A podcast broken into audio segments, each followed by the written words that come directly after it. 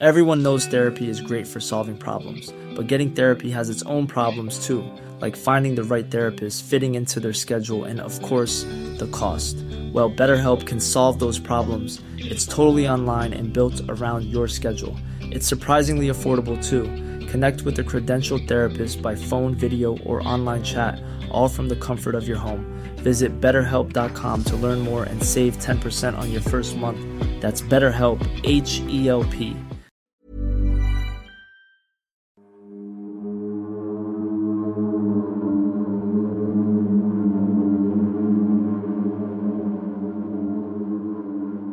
Firman el contrato y en cuanto firman, el vendedor les dice, una cosa, no quiero saber nada de la casa a partir de ahora, me deslindo, no tiene nada que ver conmigo.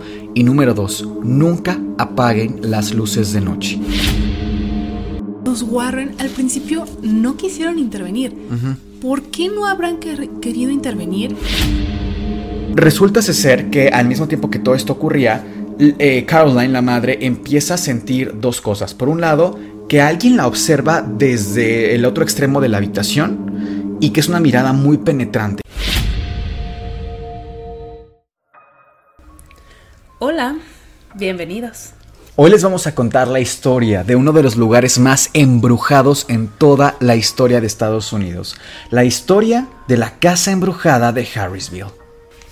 Para empezar a contar esta historia nos tenemos que situar en Estados Unidos, en el estado de Rhode Island. Y es muy importante geográficamente empezar desde aquí, porque Rhode Island limita al norte con Massachusetts. Esto será importante después. La familia estaba compuesta por siete miembros, el papá Roger, la mamá Caroline y cinco niñas. Dentro de estas niñas, la más relevante en la historia es Andrea Parron.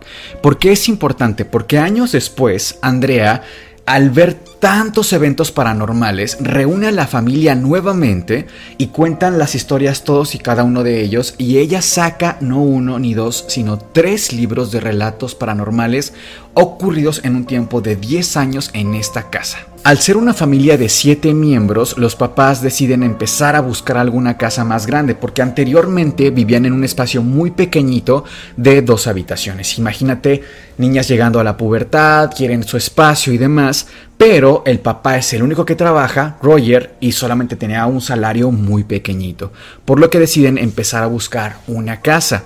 Sin embargo, al tener tan poco presupuesto, empiezan a buscar remates bancarios.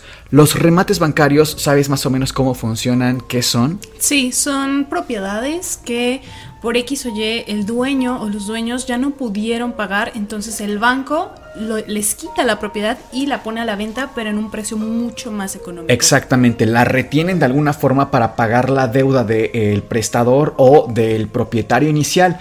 Sin embargo, en la época de los 70 ocurrieron muchos asesinatos, en aquellos años era muy común el crimen y resulta que estas casas en las que ocurrían estos crímenes también bajaban muchísimo su precio y eran vendidas al público a precios abajo del 40% de su precio.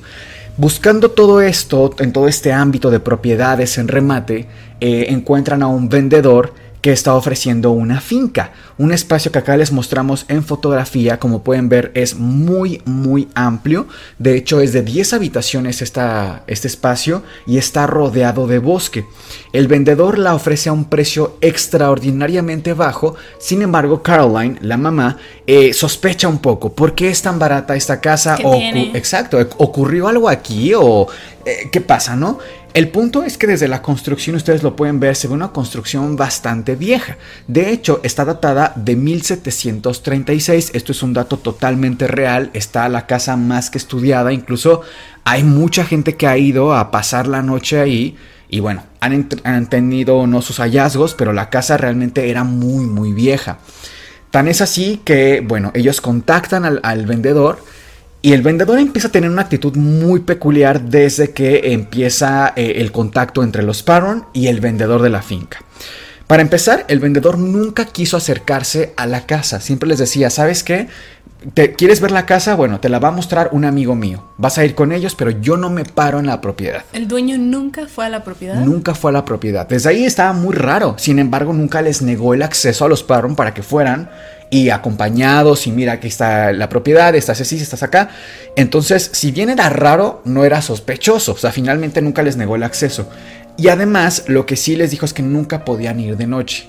Ahora, uno podría pensar desde acá empieza lo misterioso, sin embargo, recuerden, o para mí por lo menos, no me gusta embarrarme como de totalmente misterio sin un contexto un poquito más lógico. Recordemos que la, propiedad está rodeada de bosque, entonces finalmente muchos animales podrían acercarse en la noche a la propiedad por las luces o por el sonido, etc. La casa se encuentra ubicada dentro de Rhode Island en un espacio o un poblado que se llama Harrisville. Ahora, desde acá empezamos un poquito con los problemas, y es que Harrisville es un poblado muy pequeñito, hoy día tiene la fabulosa cantidad de 2.000 habitantes. O sea, hablábamos hace un, capítulo de que, exacto, que un pueblo o un poblado, un espacio eh, geográfico ocupado por 200.000 personas no es tanto. Ahora imagínate, 2.000 personas es que de verdad es algo pequeñito. Una comunidad. Una comunidad prácticamente. Entonces, en cuanto ellos llegan, hacen contacto con el vendedor, ven la propiedad, sí comprueban que en, en efecto es un espacio muy espacioso, vaya la redundancia, es muy grande la propiedad. Y el vendedor eh, les insiste, ¿sabes qué? Si la vas a comprar es ya, no podemos pasar más de una semana, decídanse. Incluso les ofrece un pedazo del bosque circundante. O sea, realmente la, la tentación de comprar ya era una ganga. Finalmente a un precio tan bajo por una propiedad tan grande y además con un pedazo de bosque encima era algo muy tentador para los Parron, que además era prácticamente su, única posibilidad económica de adquirir una propiedad. Finalmente los Parron deciden comprar la propiedad y en cuanto firman contrato, después de estar un poquito en el regateo de vamos, la casa tiene, le falta pintura, las puertas rechinan, hay unas vigas ahí medio incómodas para el espacio. Firman el contrato y en cuanto firman, el vendedor les dice, una cosa, no quiero saber nada de la casa a partir de ahora, me deslindo, no tiene nada que ver conmigo. Y número dos, nunca apaguen las luces de noche. Eso es muy raro, las luces. O sea, bueno, entendería el punto de no quiero volver a saber nada, quizás, no sé, el dueño si va a mudar a otro estado, es como, yo vendí, no me molesten más, ¿no? Pero lo de las luces de noche, bueno, nunca lo había escuchado. Sí, yo pensaría que igual es por los animales, sin embargo, ya con estas dos connotaciones de no quiero saber nada de la casa y nunca apaguen las luces de noche, los Parron dicen algo raro está pasando. Tan es así, justo como lo dices, que sí suena muy raro, que Caroline hace una pequeña investigación con las vecinas que en el súper, etcétera, empieza a moverse un poquito por la localidad y da con tres datos relevantes. El primero es que la casa sí está datada en 1736, incluso el contrato lo especificaba.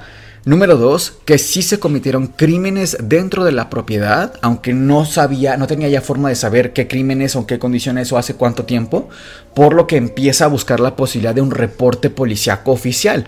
Ella tenía ya como propietaria derecho a saber eso. Y número tres, se entera que el vendedor, el que no quería saber nada de la propiedad, vivió en la casa por una semana.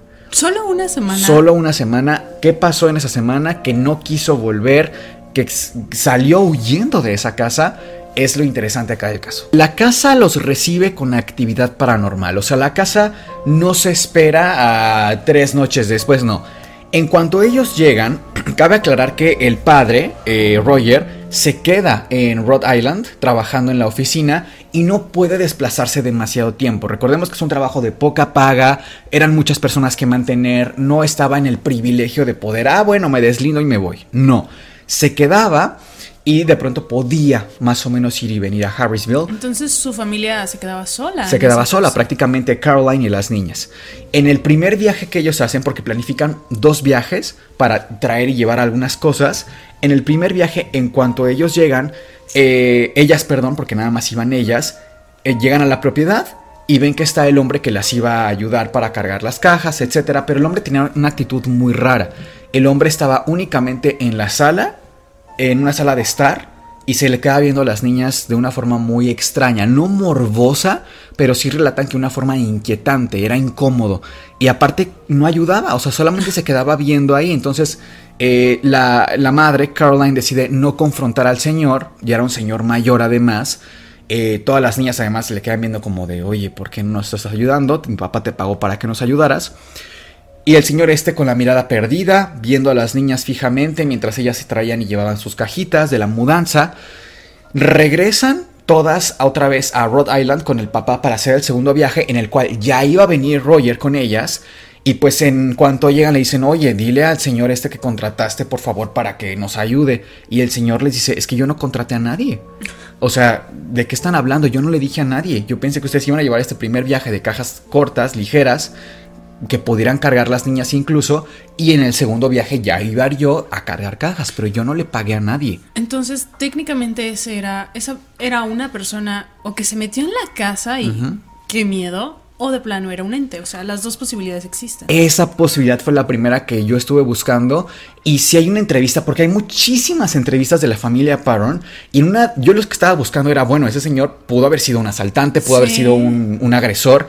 Y resulta que la, en cuanto ella abre, quien abre es Caroline, la madre, te tuvo que usar la llave.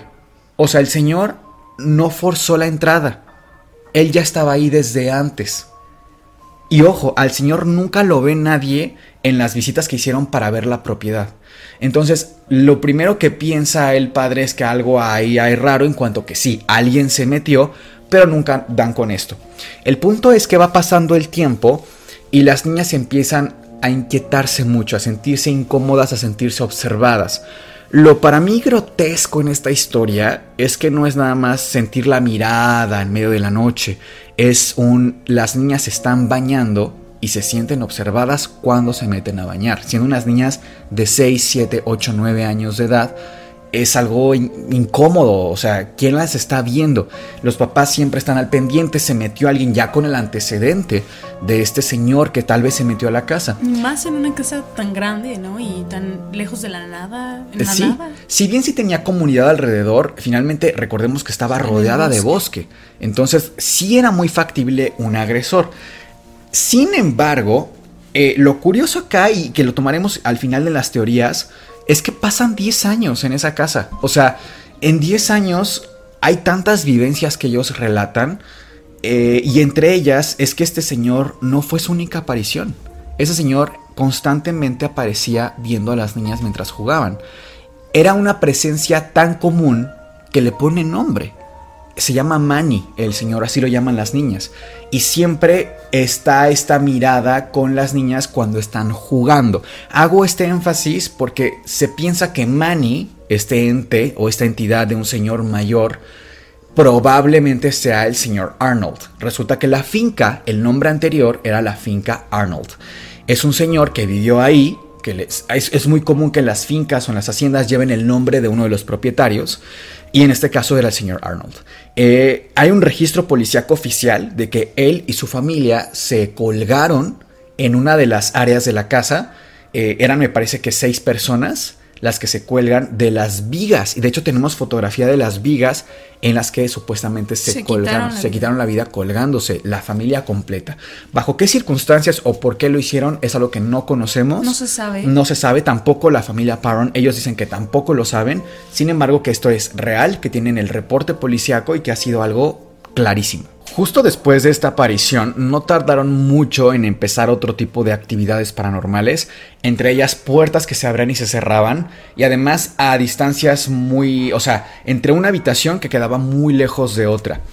Hay una explicación científica que es la diferencia de presiones. Cuando una habitación se cierra la puerta, puede ser obviamente por corriente de aire o puede ser por diferencia de presión entre una habitación y otra. Esto pasa sobre todo cuando las casas tienen eh, paredes muy delgadas, como en Estados Unidos, puertas de y espacios tableados, o sea, todo es de madera. Lo peculiar acá es que empiezan otro tipo de manifestaciones que relata una niña, de pronto relata el papá. El papá cuando va de, de- su trabajo a la casa siente mucho que le acarician la espalda.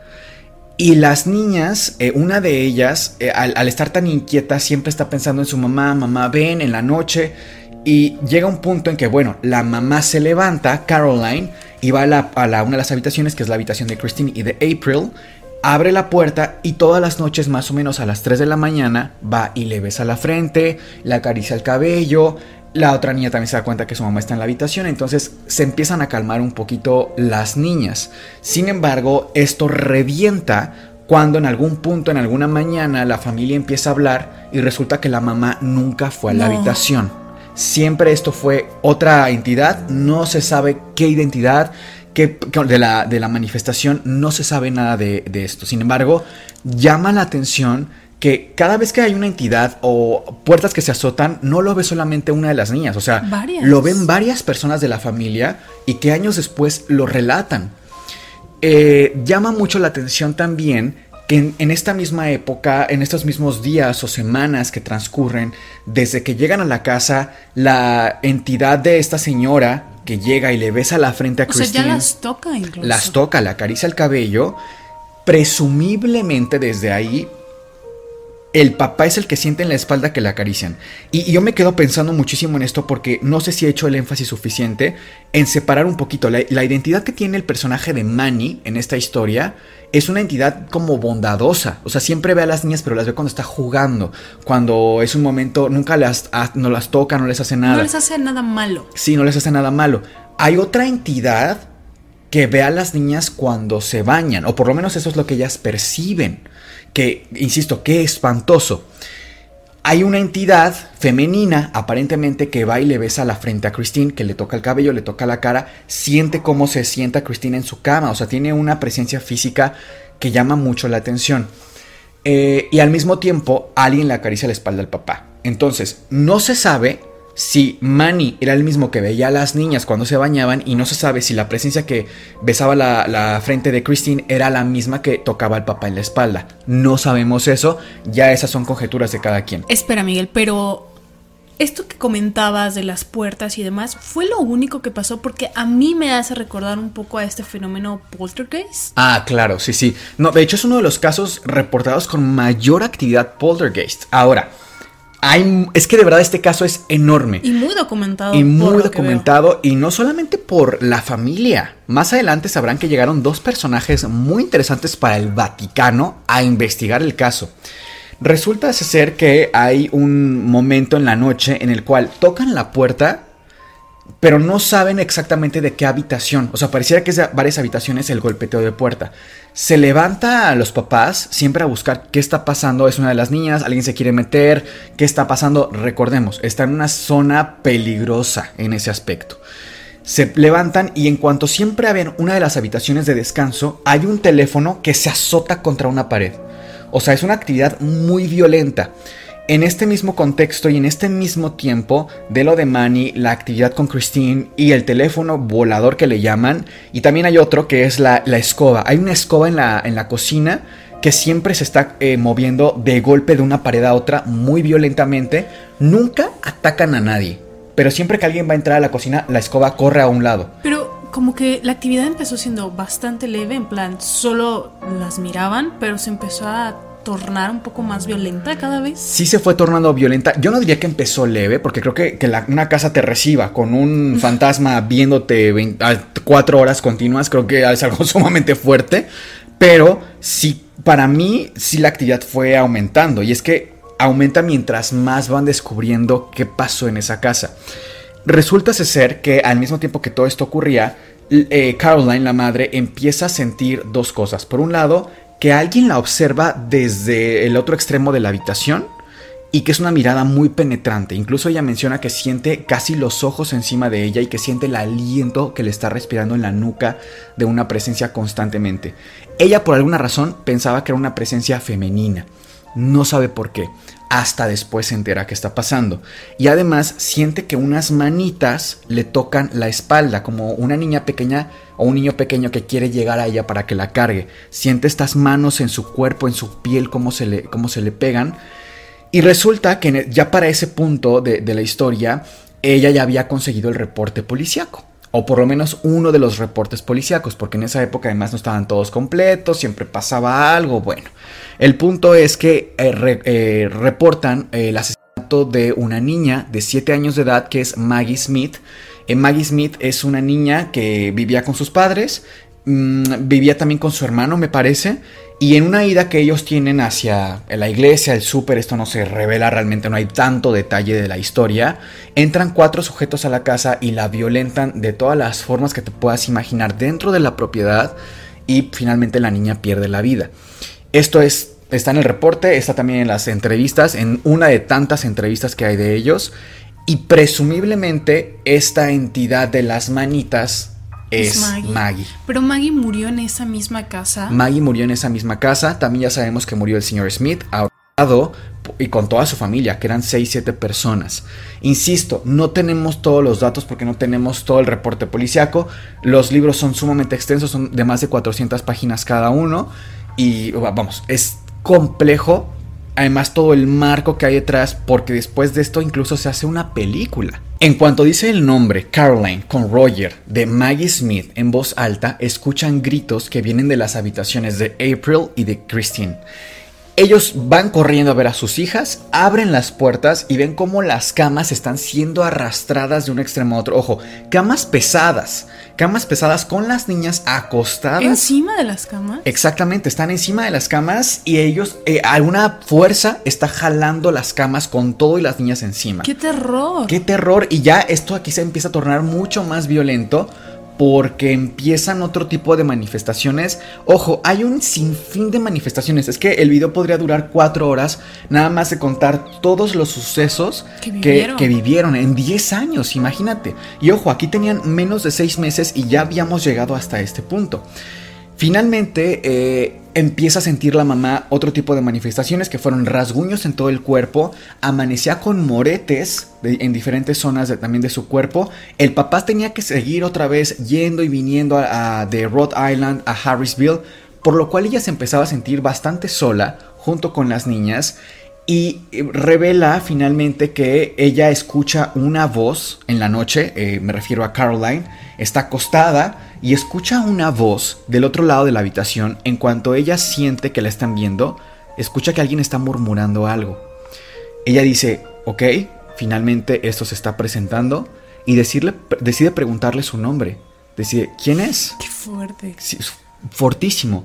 Y le pregunta quién es y le contesta, Bathsheba. Y llama aquí muchísimo la atención porque de inmediato ella ya entra en un pánico absoluto en el que decide buscar ayuda. Ellos cabe aclarar que no son una familia religiosa, no son una familia católica, creyente, no tienen ningún sistema de fe. Por lo que ellos se escuchan de los famosísimos Warren y deciden llamarle a los Warren. Eh, los Warren deciden primeramente no tomar el caso, deciden luego acudir. Los Warren son una pareja muy popular debido a Hollywood eh, que se dedicó en aquellos años hacer investigación paranormal de campo. Tan es así que, bueno, tienen historias que se hacen películas después, como el caso de Infield, eh, Annabelle, eh, diferentes casos muy, muy populares que se basan en hechos que ellos investigaron. Para mí, lo cierto es que el hecho de que los Warren hayan llegado a investigar le da un aporte de testimonio, pero no necesariamente de veracidad. Eh, a mí me mantengo en un lado muy escéptico de toda esta historia. Ojo, el escepticismo no es no creer, es mantener la duda, tanto de que sí como de que no. En cuanto llegan los Warren, empiezan su investigación y lo primero que dice Lorraine es, Lorraine es la, mujer investigadora de los Warren, y le dice a Caroline, ustedes no son creyentes, ¿verdad? Es que por aquí entró esto. De inmediato empiezan más investigaciones, tomar fotografías, tomar audios y hay una voz, otra voz de otro personaje que se manifiesta acá, esta es una voz masculina, que le dice constantemente a Christine, hay siete soldados muertos en la pared.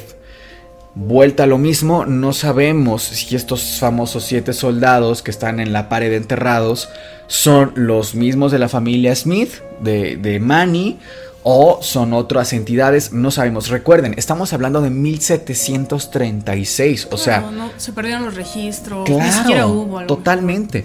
El punto es que los Warren empiezan una investigación bibliográfica, empiezan a hacer investigación de campo y dan con la noticia de que Bathsheba es real. No es un demonio, no, es una mujer que sí vivió ahí.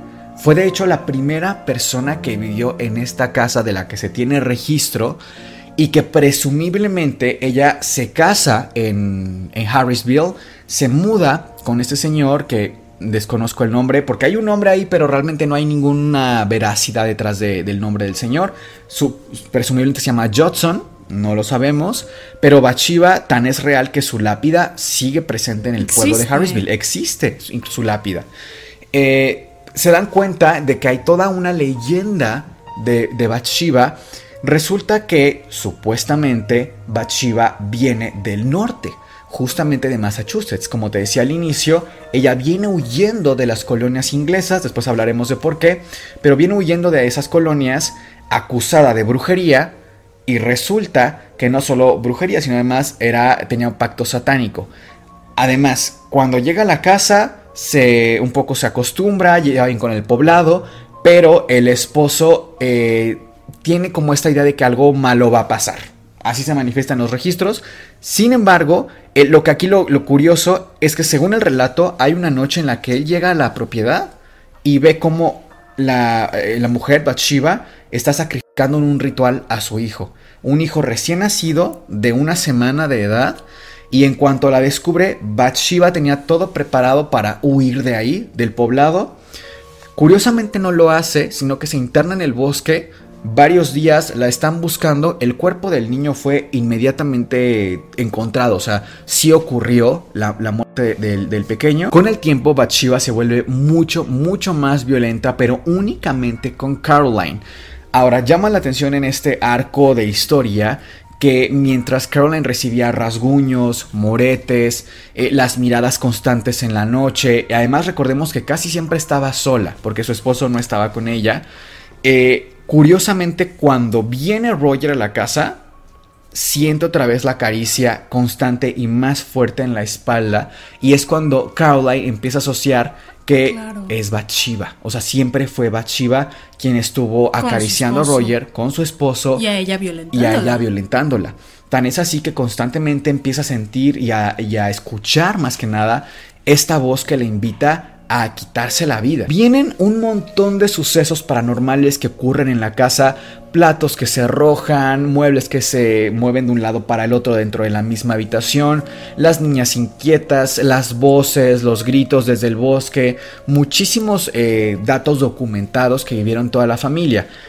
Finalmente eh, se hace una especie de exorcismo. Recordemos que los Warren es un equipo que si bien trabajaba por fuera, eran parte, digamos, de la investigación que el Vaticano permitía.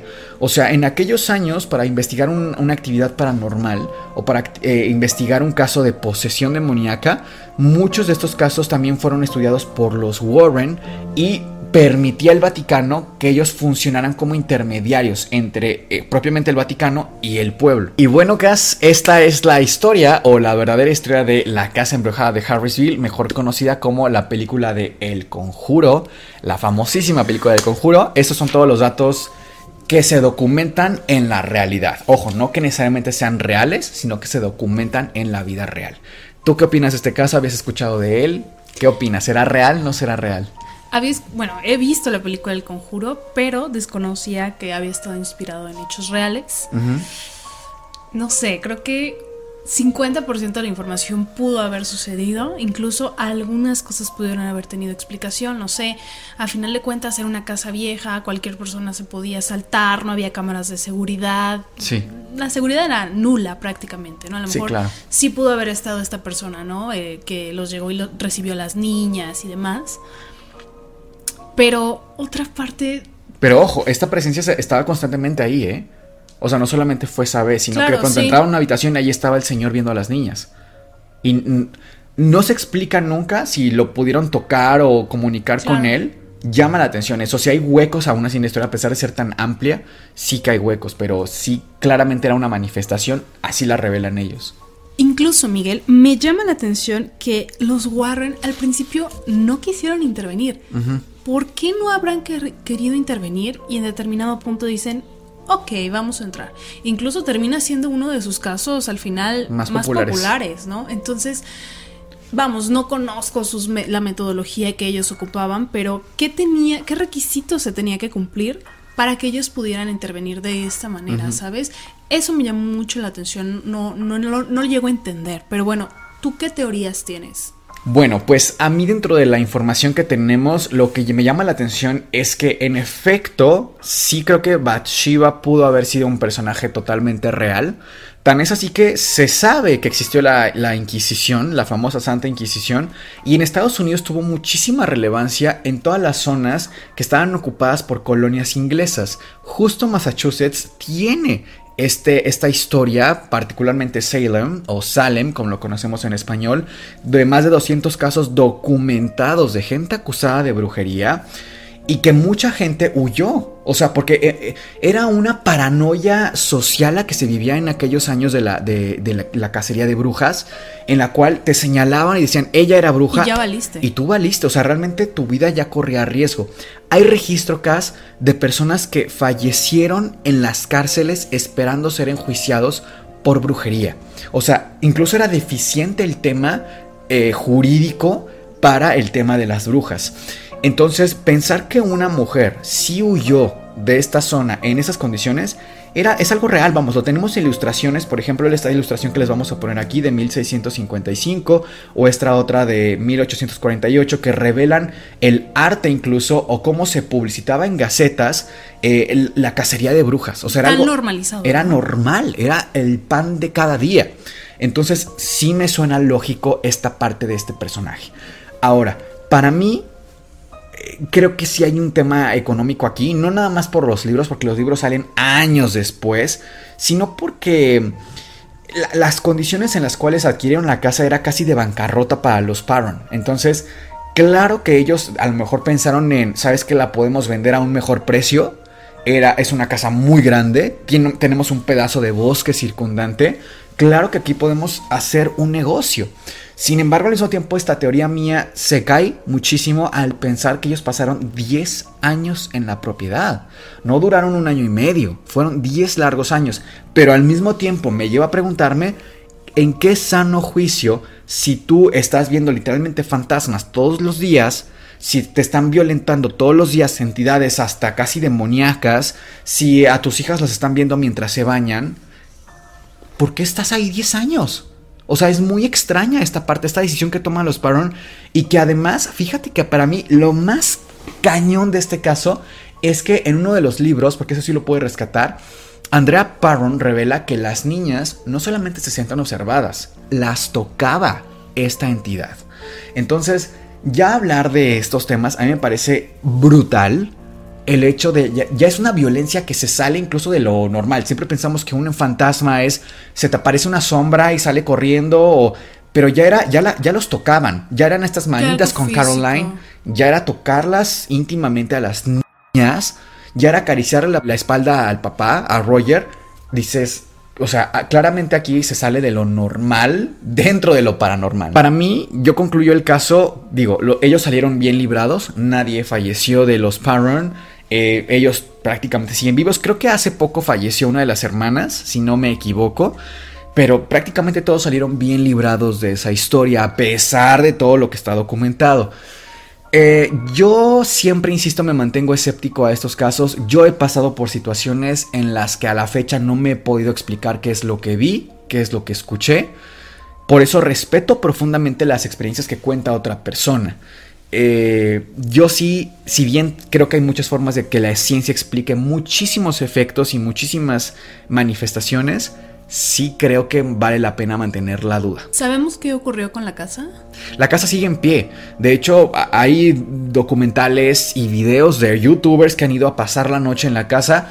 Ya ahí no me quise meter más en la investigación porque obviamente puede estar tan truqueado como no truqueado. Creo que ya es un salto de fe por esas personas, más allá del, manifiesto y del registro que se tiene de la propia familia Paron, ¿no? Y bueno, esto ha sido todo por el video de hoy. Esperamos que haya sido de su interés. Estaría súper interesante que ustedes dejaran sus teorías abajo en los comentarios.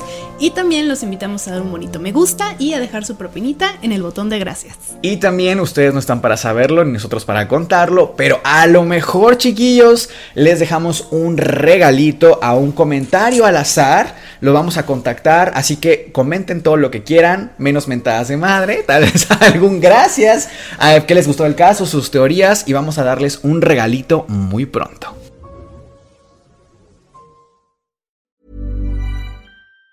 Even on a budget, quality is non-negotiable. That's why Quince is the place to score high-end essentials at 50 to 80% less than similar brands. Get your hands on buttery soft cashmere sweaters from just 60 bucks, Italian leather jackets, and so much more. And the best part about Quince, they exclusively partner with factories committed to safe, ethical, and responsible manufacturing. Elevate your style without the elevated price tag with Quince. Go to quince.com slash upgrade for free shipping and 365-day returns.